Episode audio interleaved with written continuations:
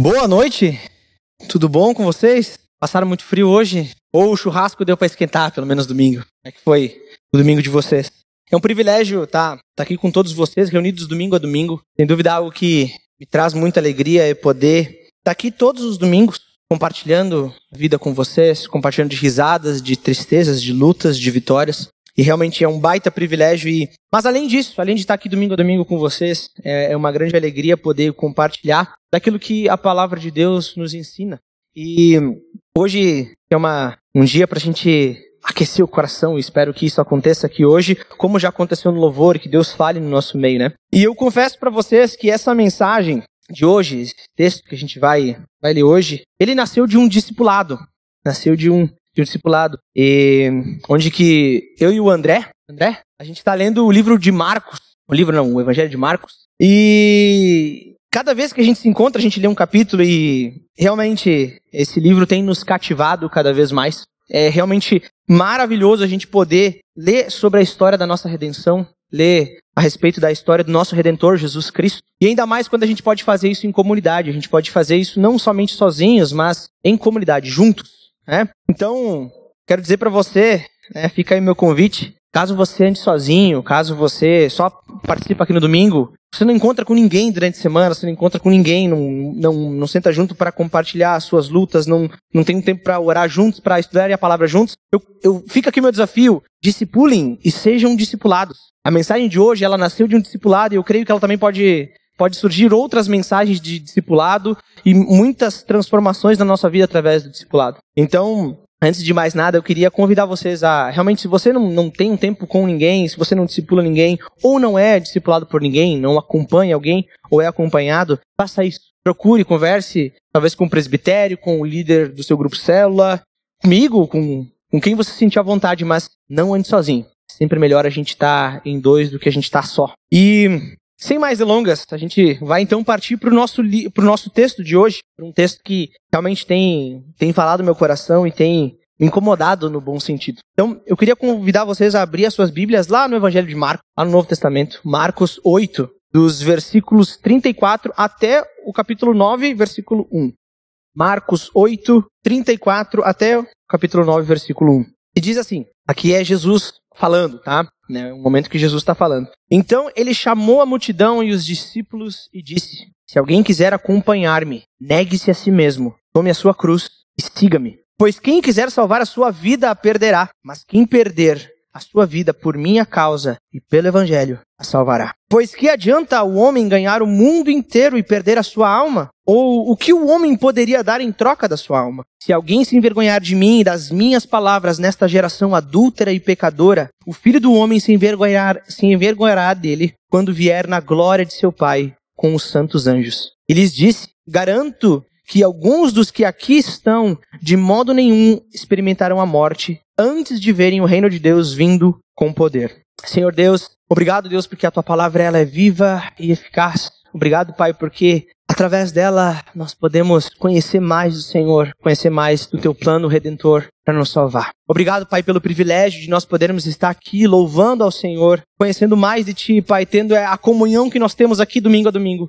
Obrigado por esse presente, Senhor. Obrigado pela Tua salvação, nós louvamos a Ti por isso. Pai, fala a nós essa noite e a Tua palavra, Deus, penetre no fundo do nosso coração, que sejamos transformados por ela e que cada dia, Deus, a cada instante, possamos nos parecer mais com Cristo Jesus. Pedimos isso, Pai. Fala o nosso coração essa noite. Em nome de Cristo que nós oramos, nosso Senhor e Salvador.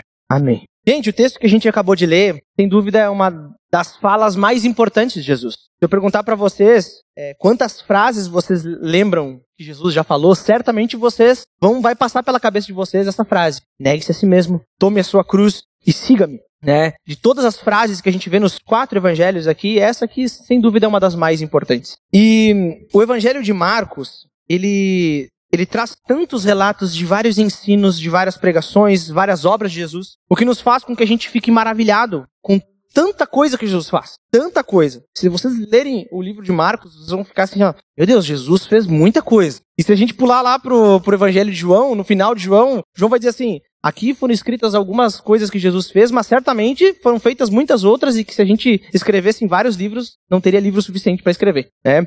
E, e, Marcos, ele é, ele é assim, a gente vê muita coisa. Jesus é não, não para. Né? E, e aqui o intuito de Marcos de escrever esse evangelho, e provavelmente é o primeiro dos quatro evangelhos que a gente tem, Marcos tem o intuito de ensinar a igreja de Roma, uma igreja que não está lá em Jerusalém, não está na Judéia, está muito distante desse povo e do contexto de Jesus. Então a ideia de Marcos é, é falar para esse povo que está muito distante, dizer, gente, ó, lá, na, lá em Jerusalém, lá na Judéia, existia um homem, esse homem era Deus, foi para a cruz, ele morreu por nossos pecados, ele é o rei de todo o universo. Esse é o objetivo de Marcos, nos contar quem é o verdadeiro rei. Não é, não é o imperador de Roma, mas é Jesus Cristo, aquele que morreu numa cruz. Né? Marcos, ele está ensinando a igreja né, que não estava inserida naquele contexto judaico sobre quem era Jesus. Numa, se a gente fosse olhar para a grande maioria daquela igreja, a gente pode dizer que eles não eram judeus, eles eram gentios. Eles não sabem muito daquele contexto em que Jesus havia nascido. E aí, diferente dos outros evangelhos, Marcos aqui,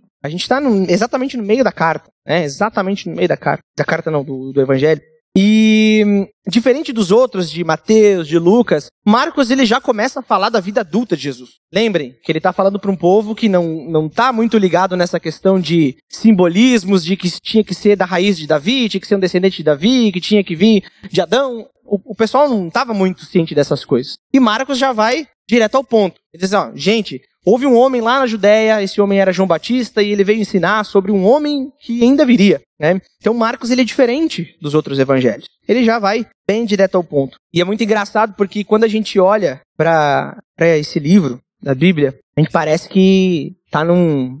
Quem já assistiu o triatlo aqui? Quem sabe o que é triatlo? É aquele que o cara nada, corre e ainda pedala. Né? Faz três coisas. Três coisas. E aqui, não para. E quando a gente está lendo o Evangelho de Marcos, é bem assim. Então vê que Jesus, ele faz uma coisa, ele faz um milagre, aí dali a pouco, imediatamente, Jesus foi para outra cidade, fez outra coisa. E aí, então, Jesus saiu daqui, foi para lá e fez outra coisa. E saiu e imediatamente foi para outro lugar. Tanto que a palavra imediatamente, ela é repetida mais de 40 vezes no, no Evangelho de Marcos. Porque parece que Jesus está sempre correndo, está fazendo muita coisa. E de fato, ele fez muita coisa. Né? E é esse o contexto que a gente vê aqui o Evangelho de Marcos. Ele contando para um povo que não sabe quem é Jesus.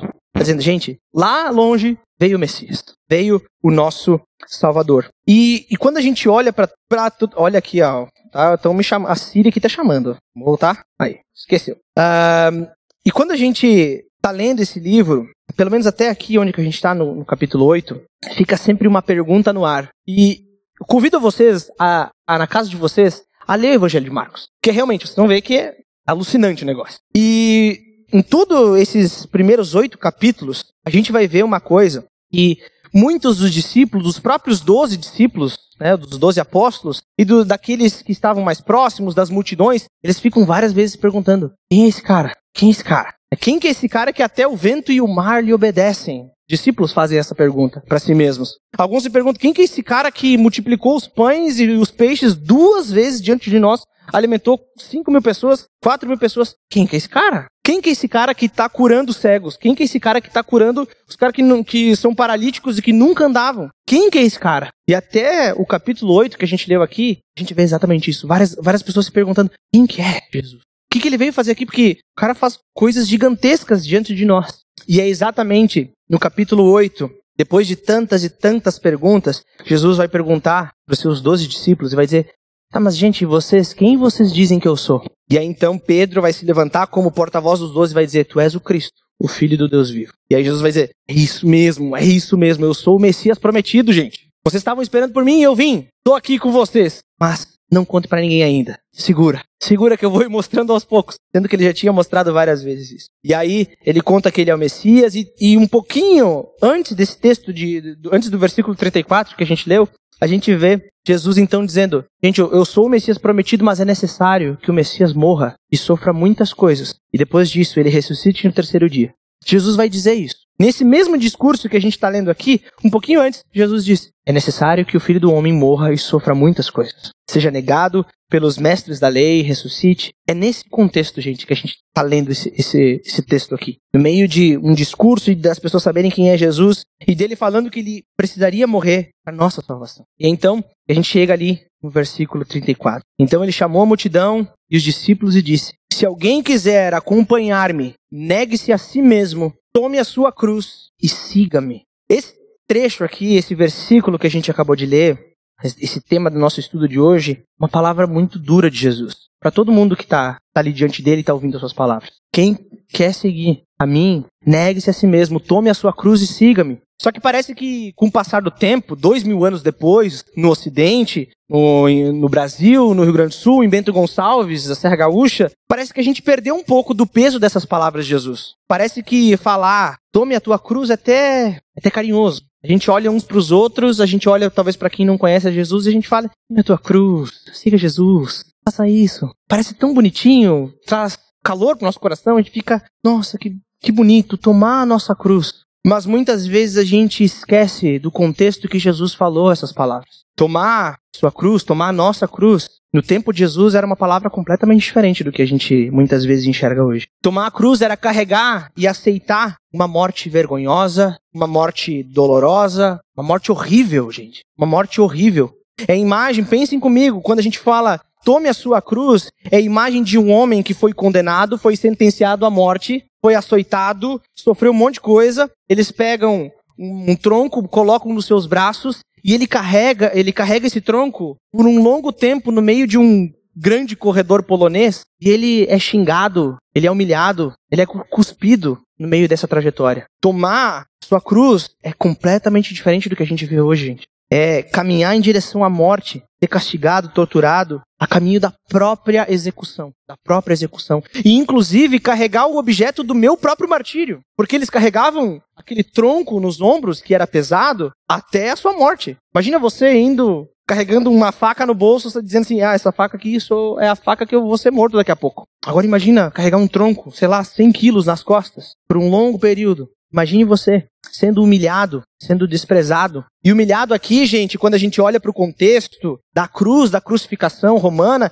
a gente vê que os caras sofriam, apanhavam, eram expostos, eram expostos os seus corpos, eram ficavam nus, apanhavam na frente de todo mundo, carregavam a sua cruz nus, ouviam xingamentos, desprezados, eram ridicularizados no meio de todo o povo. Essa era a crucificação, gente. Quando a gente pensa na cruz, gente, era algo terrível, terrível. E muitas vezes a imagem que a gente tem de cruz, né, que, que prega os cravos nas mãos ou nos pés, ela é, às vezes, tão distante da realidade. A gente pensa até, parece que não tinha nem infecção naquela época, né? Agora imagina você que com os braços esticados, com os cravos nos seus punhos, e a crucificação, gente, ela não era assim com os dois pés juntos, mas ela era provavelmente, né? Era nos lados, você pegava o, o, osso aqui do tornozelo. Quem já bateu esse osso sabe o quanto que dói. Imagina um cravo entrando ali. Imagina um prego entrando ali e cravando o seu pé numa cruz. Não é uma imagem bonita, gente. Não é bonitinho, não é fofo. Quando Jesus diz, tomem a sua cruz, é essa imagem que o pessoal tem na cabeça. Uma morte violenta, uma morte sangrenta, humilhante, assim como Jesus. Jesus diz isso para os seus discípulos, mas ele sabe e ele passou por isso. Ele foi fiel até a morte morte de cruz. A primeira coisa que a gente precisa entender é que tomar a cruz não é algo bonito, não é algo fofo. Não é bonito, gente, não é bonito. É um escândalo para alguns e é loucura para outros. Lá em 1 Coríntios a gente vai ver isso. Paulo vai dizer lá no primeiro versículo de 1 Coríntios, no primeiro capítulo de 1 Coríntios, ele vai dizer: Olha, alguns pedem sinais miraculosos, alguns pedem sabedoria, mas nós pregamos a Cristo crucificado, o que é loucura para alguns, escândalo para outros. É isso que Jesus está pregando e é isso que ele fez depois. Ele foi para a cruz. E logo nessa, nesse, nesse primeiro versículo aqui do seu discurso, então ele chamou a multidão e disse: Se alguém quiser acompanhar-me, negue-se a si mesmo, tome a sua cruz e siga-me. Negue-se a si mesmo. É negar até o fim qualquer inclinação, qualquer vontade contra a vontade de Deus. Negue-se ao extremo. É reconhecer a nossa própria perversidade, a nossa maldade, nos humilhando diante de Cristo para seguir os seus próprios passos. O que é seguir os passos de Jesus? Ele foi para onde? Ele foi para a cruz e nós também. É renunciar ao que nós achamos de bom, perfeito e agradável para seguir aquilo que Jesus acha que é perfeito, bom e agradável. Não é o que nós queremos, não é o que nós achamos, mas é o que Cristo quer. É negar-se ao extremo, é morrer para si mesmo. E não é uma morte fácil. Uma morte difícil, humilhante, dolorosa. Tudo isso para a gente seguir Jesus. E aí tá o começo das coisas. Se a gente quer seguir Jesus, a gente precisa correr para a cruz, para a morte. Parece meio estranho dizer isso. A gente tem que correr para nossa própria morte para poder então servir a Cristo. Olha o que, que Jesus vai dizer. Jesus vai continuar a sua fala nos versículos 35 e 36. Ele vai dizer assim: Pois quem quiser salvar a sua vida, a perderá. Mas quem perder a sua vida por minha causa e pelo evangelho, a salvará. Pois que adianta o homem ganhar o mundo inteiro, perder a sua alma? Olha o que Jesus está dizendo. Negue-se a si mesmo, tome a sua cruz, siga-me. Porque quem quiser salvar a sua vida vai perder. Mas quem perder por minha causa e pelo evangelho vai salvar a sua vida. É contracultural, até nos dias de hoje. É completamente o inverso do que nós ouvimos. Quem ama mais a si mesmo, os seus prazeres, os seus caminhos, mais do que a Cristo, no final das contas, vai perder tudo aquilo que tanto ama. Vai perder tudo aquilo que tanto ama. E eu não sei se vocês conseguem perceber, mas aqui, ele fala no 35 e no 36, ele fala que em ambos os casos, todo mundo vai perder sua vida. Alguns vão perder essa vida por amor a Cristo e ao Evangelho, e outras pessoas vão perder a sua vida no final das contas porque amam mais a sua vida do que a Cristo e querem salvar ela. Em ambos os casos, nós vamos perder a nossa vida. A questão é: pelo que nós iremos perder a nossa vida? Pelo que? Nós a perdemos, nós entregamos a nossa vida ou Jesus toma a nossa vida de nós? Nós perdemos mais por amar Jesus ou por amar a nossa própria vida? Essa é a questão. E lembrem-se que quando Jesus está falando aqui perder a sua vida, morrer para si mesmo, ele está falando da cruz, gente. Não é algo, lembra, não é algo bonito. É algo que para as pessoas era uma maldição. Era a pior coisa se você conhecesse alguém hoje, por exemplo, que morreu numa cadeira elétrica, morreu enforcado, você vai falar, não, essa pessoa, meu Deus, ela foi humilhada, mas imagina a cruz. É bem pior, bem pior. Essa é a imagem que Jesus traz para o seu discurso, a cruz. Querem seguir a mim? Tomem a sua cruz. Quer salvar a sua alma? Vá para a cruz. Para a cruz, tem cruz. Não existe salvação. E é nesse ponto que uma das, das frases do, dos grandes filósofos do nosso tempo, de um dos mais fantásticos filósofos do nosso tempo, ela começa a fazer sentido. O glorioso Chaves, quem já assistiu Chaves aqui, ele diz: Eu prefiro perder do que. Eu prefiro morrer do que perder a vida. A gente dá risada no contexto do Chaves. Mas Jesus está dizendo isso. Vocês querem preservar a alma de vocês, a vida de vocês, morram para si mesmo, para viver para Cristo. Mas se vocês quiserem salvar a vida de vocês, no final das contas, vocês vão perder. Quem diria que o Chaves estava certo, no final das contas? O problema é que muitas vezes a gente quer seguir Jesus. A gente tem um coração que fala, nossa, eu quero servir a Jesus, eu quero ser transformado, eu quero ser semelhante a Cristo. Eu tenho essa vontade no meu coração, só que ao mesmo tempo eu quero preservar minha vida. E é não dá para fazer as duas coisas ao mesmo tempo. Não dá para cruzar e cabecear. Um ou outro. Ou a gente segue a Cristo e abandona a nossa vida, as nossas vontades, os nossos prazeres, ou nós seguimos as nossas vontades, os nossos prazeres, mas sem seguir a Cristo. É um ou outro. Um ou outro. Nós queremos. A, o problema é esse. A gente quer acompanhar Jesus, mas quer levar embaixo do braço a nossa vida. Quer levar tudo. Diz, ó, Jesus, tá aqui eu tô aqui para te servir, mas a minha vida aqui tu não mexe. Tá? Esse que é o problema, gente. Esse que é o problema, porque Jesus tem que transformar tudo. E se a gente guarda a nossa vida embaixo do braço e Jesus não pode tocar ali, tem um problema. Porque a Bíblia vai chamar isso de uma palavrinha bem famosa que provavelmente vocês já ouviram, que é idolatria. Se você ama mais a sua vida do que a Cristo, você é um idólatra. Não tem diferença nenhuma dessa atitude com alguém que se ajoelha diante de uma estátua e adora ela. Não tem diferença nenhuma. Se nós amamos mais a nós mesmos, as nossas vontades, o nosso conforto, do que a Cristo, nós somos idólatras. Se nós amamos mais o nosso umbigo ao invés de Cristo, nós somos idólatras. O nome disso é umbigolatria. A gente está mais para as nossas vontades do que para Cristo questão, não existe cristianismo sem cruz, não existe salvação sem morte, não existe redenção sem renúncia. Jesus diz isso e várias e várias vezes tanto eles como tanto ele como os apóstolos dizem a mesma coisa. Negue-se a si mesmo, tome a sua cruz e siga Jesus. E Jesus vai chegar até comparar essa vida que muitos querem guardar e que muitas vezes nós queremos com a eternidade. Ele vai dizer assim, ó, pois que adianta o homem ganhar o mundo inteiro e perder a sua alma? Ele está comparando essa vida aqui com a futura. O que que são 70, 80, os mais que vivem mais tempo, 100 anos diante da eternidade? Um negócio infinito que não tem fim. Semana passada o Prede veio aqui e ele falou exatamente isso. Ele disse assim, quanto que é infinito menos mil? É infinito, não acaba. Ah, vou, vou 70 anos, tira de infinito continua infinito. É irrelevante. Irrelevante. Eu gosto muito da frase que diz que essa vida aqui é um parênteses na eternidade. Exatamente isso. Você já viu um parênteses? Pega uma Bíblia inteira assim, aí tem alguma coisa que está entre parênteses na Bíblia, perto de tudo isso aqui. Uma palavrinha em parênteses não é nada diante de todo. E Jesus vai dizer, gente, o que, que adianta vocês ganharem o mundo inteiro, mas no final das contas vocês perderem aquilo que é infinito, que nunca acaba? O autor de Eclesiastes vai dizer que essa vida aqui, esse tempo que a gente tem aqui nesse mundo, ele é como um vapor. E eu, eu gosto de pensar nisso. Ele fala porque eu não sei quantos de vocês gostam de chimarrão, esquenta chaleira e começa a sair vapor da água. E o vapor, ele sai assim, começa a esquentar o negócio, começa a sair o bico da chaleira assim, ele sobe, cara, chega aqui, ele já não existe mais. Acabou, acabou. O autor de Eclesiastes vai dizer que essa vida é um vapor. E aí Jesus vai dizer, gente, esse vapor que vocês querem guardar aí, que vocês querem preservar, não é nada.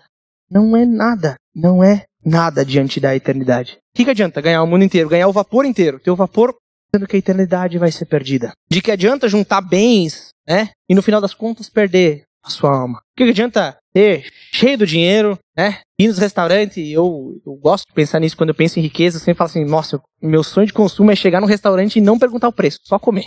Mas o que, que adianta? O que adianta eu juntar tanto dinheiro assim, mas no final das contas eu perder minha alma? De que adianta eu me entregar todos os prazeres que eu posso ter, e isso a gente vê aos montes por aí. A gente vê jovens se entregando é, ao prazer sexual antes do casamento com várias e várias pessoas. Ou quem está no casamento se entregando a outros relacionamentos extraconjugais. De que adianta se saciar com tanto e tanto prazer, mas no final das contas perder a sua alma?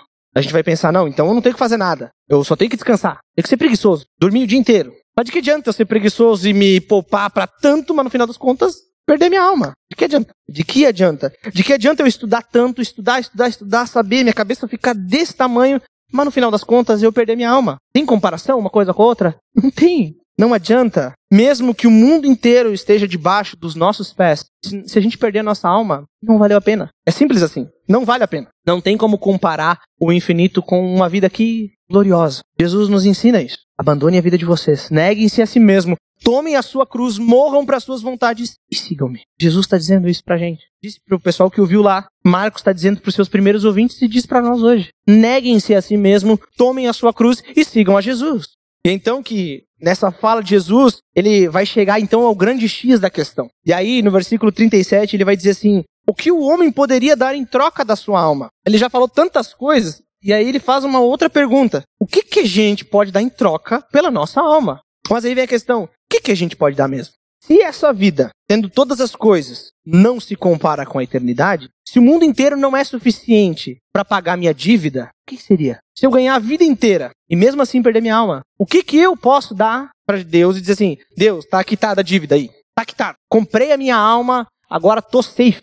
A questão é que nós aqui, eu e você, a gente não tem nada que sirva de moeda de troca, de barganha, para dizer Deus, salva minha vida aí. Nada, nada, nada. Você pode achar que você é bonzinho, que você faz um monte de coisa. Pode, de novo, juntar toda a riqueza, toda a sabedoria, toda a inteligência. Mas no final das contas, não vai servir como moeda de troca. Não vai, não vai. Assim, ó, tem que, tem que riscar da lista que isso não é uma possibilidade. Não é possível. A gente tá realmente num mato sem cachorro. Realmente. A situação é crítica, é, tá, tá feio. Só que aí a questão para essa resposta tá lá no versículo 35 que a gente leu antes. Jesus diz assim: mas quem perder a sua vida por minha causa e pelo evangelho salvará. Nós não podemos fazer nada. Nós não temos nada de moeda de troca e de barganha. Nós merecemos ser punidos por Deus, perder a nossa alma. Mas se a gente entregar esse restinho que a gente tem, que a gente chama de vida, para Deus, perder essa vida por amor a Cristo e ao seu evangelho, nós seremos salvos. A boa notícia, a, obra de Cristo, né? Essa boa notícia é que Deus se fez homem como nós, foi fiel até a morte, morte de cruz. Lembrem a imagem da cruz. Jesus tomou essa cruz. Jesus morreu na cruz para pagar o nosso pecado. A boa notícia é que ele pagou com o seu sangue precioso o preço no... pelos nossos pecados. 1 Pedro vai dizer: o justo pelos injustos. A boa notícia é que ele venceu a morte no terceiro dia, nos trazendo a esperança de uma nova vida, uma vida eterna, uma vida nova, uma vida eterna. A boa notícia de que ele voltará, nos levará com ele para Nova Jerusalém, para uma nova cidade, onde tudo se fará novo, não haverá mais choro, não haverá mais dor, nós estaremos com Deus. Essa é a boa notícia. Quem perder a sua vida por Cristo e pelo seu evangelho vai, sal vai salvar a sua alma. E aí, de novo, eu faço o convite: derrame sua vida aos pés de Jesus. Tome a sua cruz. Sigam. Ser cristão é caminhar na via tortuosa em direção à morte, por amor a Cristo. Caminhar em direção à morte é tomar nossa cruz todos os dias. Quando a gente levanta de manhã, esse despido velho homem é dizer: Deus, eu não quero mais viver como eu gosto, eu quero viver como tu gosta. Isso é ser cristão. Isso é ser um pequeno Cristo. Mas o discurso de Jesus ele ainda não parou. Ele vem de encontro com a gente, ele vem ele dá um impacto na gente e ele continua esse discurso. Ele diz assim no versículo 38: Se alguém se envergonhar da, se alguém envergonhar de mim e das minhas palavras nesta geração adúltera e pecadora, o filho do homem se envergonhará dele quando vier na glória do Pai com seus com os santos anjos. Veja, aqui Jesus está prometendo que ele vai voltar. Ele está prometendo que ele vai voltar. Ele não diz assim, ó, se vocês forem bons, eu vou pensar em voltar. Ele diz que ele vai voltar. E, e junto com isso, ele ainda coloca uma condição. Quem se envergonhar de Jesus vai, vai se envergonhar no final das contas. Mas por que, que Jesus fala de se envergonhar? Por que, que né? Por que, que a gente tem motivos para se envergonhar? Lembra que desde o capítulo 31, capítulo não, versículo 31, Jesus está dizendo que ele vai morrer e que ele vai para a cruz. Ele vai ser humilhado, ele vai ser despido na frente de todo mundo, ele vai apanhar, vai sofrer, vai ser cuspido, vai ser morto na frente de todos eles. Ele está dizendo: aquela morte vergonhosa lá que vocês estão vendo, eu vou para ela. Mas se algum de vocês se envergonhar de mim quando eu estiver lá, se envergonhar da boa notícia que eu estou pagando os pecados de vocês, lembrem-se que no dia que eu voltar, eu vou me envergonhar de vocês. Ele promete que ele vai voltar, mas ao mesmo tempo ele nos coloca uma condição para a gente não ser envergonhado. A cruz é vergonhosa e humilhante, mas ele fala: não se envergonhe, não se envergonhe, porque isso é para salvação de vocês. Isso é para salvação de vocês. Isso é necessário, gente. É necessário. Se eu não morrer na cruz, vocês não vão ser salvos. Então não se envergonhem. Aqueles que preferem a sua vida ao invés da cruz serão envergonhados, porque lá no final das contas vão perder suas vidas, perecendo eternamente. Eternamente. Essa é a imagem que Jesus traz. Eu lembro quando, quando eu era mais novo, uma vez eu vi uma, uma história, eu não sei se ela, se ela é verdadeira, mas eu lembro que me impactou muito. E na época eu sonhava em comprar um carro. E eu vi uma história de um colono. E a gente sabe, a gente tá numa região que tem muito colono. E tem colono que tá virado em terra, tem muito dinheiro, mas que não aparenta. Tem um cara cheio da nota. Tá, tá com a terra embaixo das unhas. E eu vi um, uma história uma vez que teve um desses colonos que tinha muitas posses, mas veio direto da colônia, tava lá podando parreira e queria comprar um carro. Não, vamos comprar um carro. Vai, eu vou aqui, né, gastar meu dinheiro com bem material para mim, para me satisfazer. E, e foi numa concessionária onde que tinha carros importados. E aí ele chegou lá, todo sujo ainda, né, da lida, né, tava tudo embarrado ainda, chapéu de palha na cabeça. Ficou lá uns 5, 10, 15 minutos e não teve um nenhum vendedor para ir lá atender o cara. É, porque a primeira impressão, olharam pro cara e falaram, não, o cara não tem dinheiro nenhum. Jamais vai conseguir comprar um dos nossos carros importados aqui, né, que custam milhares e milhares de reais. Não vai ter condição. Nem atender o cara. Mas aí ele se irritou, atravessou a rua, foi na outra concessionária, chegou lá e recepcionaram ele muito bem, atenderam, deram um cafezinho, tudo mais, fizeram ele dar uma risadinha.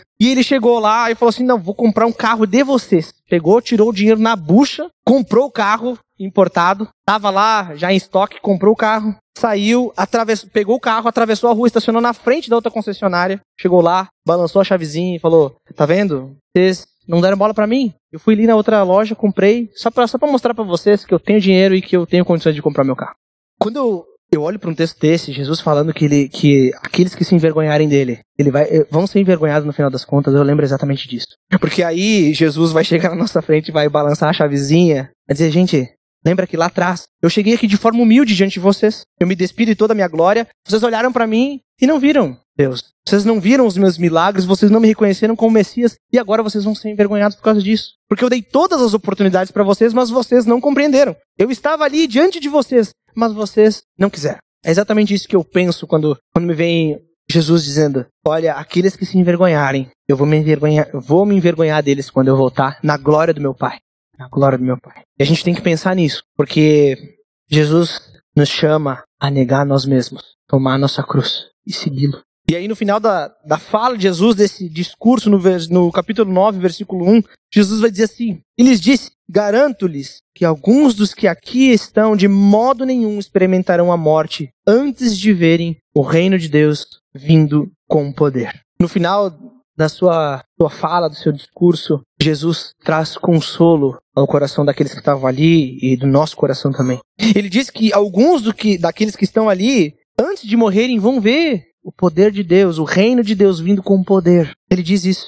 E de fato, algum, alguns deles viram a ressurreição de Jesus, viram o Pentecostes, a vinda do Espírito Santo, a expansão da igreja, milhares e milhares e milhares e milhares de pessoas se convertendo até chegar o Evangelho a nós. De fato, alguns viram o reino de Deus vindo com poder, tamanho, transformar vidas. Do Espírito Santo tocar o coração de pessoas e elas serem transformadas, serem novas pessoas. Assim como alguns viram lá, nós também podemos ver o reino de Deus, que já veio com poder. Milhares e milhares de pessoas em toda a história, em toda a história, dois mil anos depois de Jesus, milhares e milhares de pessoas tomaram a sua cruz e seguiram a Jesus. Entregaram as suas vidas e foram transformadas por Ele, pelo seu Espírito. Milhares e milhares de pessoas, domingo a domingo, se reúnem como igreja do Senhor para adorá-lo, louvá-lo, conhecê-lo ainda mais. Milhares e milhares de pessoas têm suas vidas transformadas pelo Espírito Santo, sendo cada vez mais semelhantes a Cristo. Nós temos o privilégio de ver a obra de Deus, o reino de Deus vindo com poder, e ele já veio.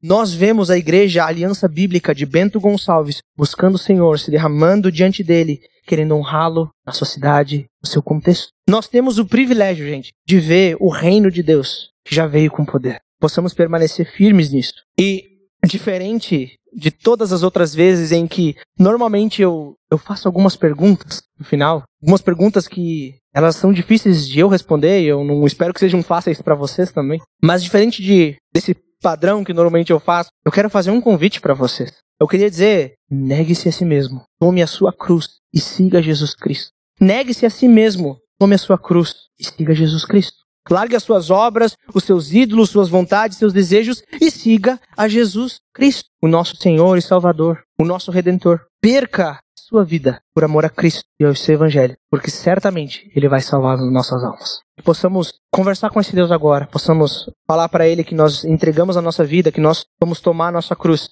por amor a Ele e ao seu Evangelho. Senhor Deus, obrigado porque o Senhor é o nosso Deus. O Senhor é todo poderoso. Nada Nada nesse mundo, nada nessa vida, nada no universo inteiro se compara a ti, Deus. O Senhor é inigualável. Nada se equipara ao teu poder e à tua salvação. Nós te agradecemos, Senhor, porque o Senhor veio até nós. O Senhor habitou no meio de nós. O Senhor foi fiel até a morte, morte de cruz, uma morte horrenda, Deus, que nos traz vida. E que assim como o Senhor, Pai, possamos seguir os teus passos e ir em direção à cruz, morrendo para nós mesmos, Deus, para as nossas, nossas obras, para os nossos trapos de imundícia, para que busquemos o Senhor de todo o coração, de toda a alma e todo entendimento. Senhor, toca no nosso coração para que dia após dia cada um de nós possa negar a si mesmo, tomar a sua cruz e seguir ao Senhor. Que todos os dias, Pai, possamos fazer isso. Que possamos honrar o teu nome acima do nosso nome. Que não nos envergonhamos do Senhor e da tua obra, Deus, porque ela é a nossa salvação. Ela é o poder de Deus para que nos resgata do pecado e da morte e nos leva para a vida eterna, uma vida eterna com o Senhor. Nós te louvamos, nós te adoramos, te damos graça, Senhor, porque tudo isso é presente teu, tudo isso é obra tua, Senhor. Obrigado, Pai, porque o Senhor é quem garante a nossa salvação e não somos nós. Nós te louvamos por isso, Pai, porque não depende de nós. É o Senhor que cumpre as nossas vidas. Senhor, que não nos, não nos desviemos do caminho, Pai, não nos sentimos, que, que não nos sintamos atraídos pelo pecado, pelas nossas vontades, pelos nossos prazeres, Deus, mas que em tudo possamos buscar o Senhor em primeiro lugar. Pedimos por isso, Pai. Clamamos a Ti por isso. Em nome de Cristo. Amém.